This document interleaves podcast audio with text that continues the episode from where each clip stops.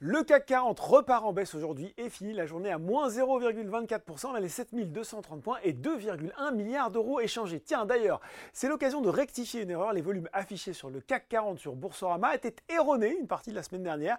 Ils sont désormais euh, justes depuis hier. Désolé pour ce petit raté outre-Atlantique. C'est rouge aussi pour les indices américains, moins 0,3 pour le Dow Jones, moins 0,9% pour le Nasdaq à 17h45.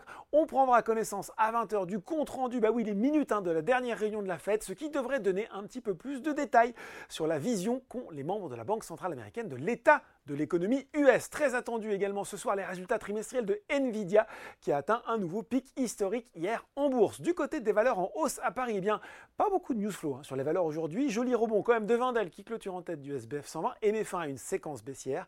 Danone aussi se distingue et puis derrière Thales poursuit sur sa lancée avec une troisième séance dans le vert. Du côté des valeurs en baisse, les deux spécialistes de la dépendance, Et Clariane, bah oui encore, sont en bas de tableau sur le SBF 120. Derrière, prise de bénéfice sur Elior alors que le titre a tout même repris 30% sur un mois. Dans le rouge aussi Technip Énergie. Sur le CAC 40, ça freine pour les valeurs de l'auto, à l'image de Renault ou Stellantis. Enfin, séance un petit peu terne aussi pour LVMH. Il faut dire qu'UBS a abaissé son conseil d'acheter à neutre avec un objectif de cours ramené de 829,40€, c'est précis, à 770 euros. L'analyse dit s'attendre à une pause dans le long antécédent de surperformance du titre après des années de gains de part de marché. Voilà, c'est déjà tout pour ce soir. En attendant, n'oubliez pas, tout le reste de l'actu éco et finance est sur Boursorama.